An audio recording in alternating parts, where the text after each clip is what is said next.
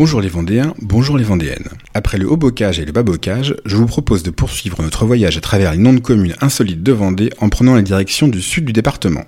Le marais poitevin vendéen et la plaine ne sont en effet pas en reste en matière de toponymes bizarres. Commençons notre balade dans le pays de Fontenay avec une commune qui aurait mérité d'être la capitale de la Mogette, Petos.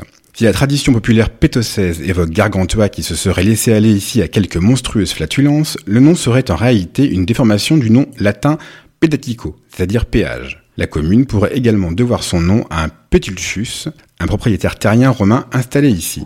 À quelques kilomètres de là, la commune de Pissotte a également sa tradition gargantuesque, mais ici, le géant de Rabelais aurait satisfait un autre besoin naturel. En réalité, si pissotte est bien un dérivé du verbe pisser, il n'a rien à voir avec une quelconque miction, mais avec une source à très faible débit, qui pissote.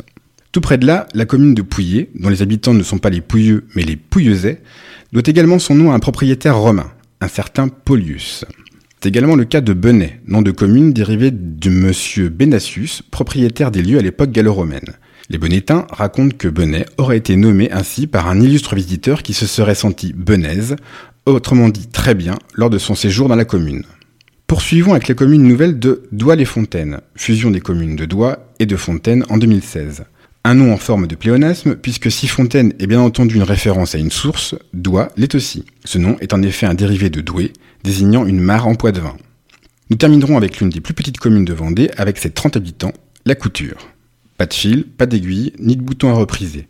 La couture est tout simplement une déformation de cultura en latin, culture en français, qui désignait un lieu où la terre était particulièrement fertile. C'est tout pour aujourd'hui, c'était Sébastien de Le Saviez-vous Vendée.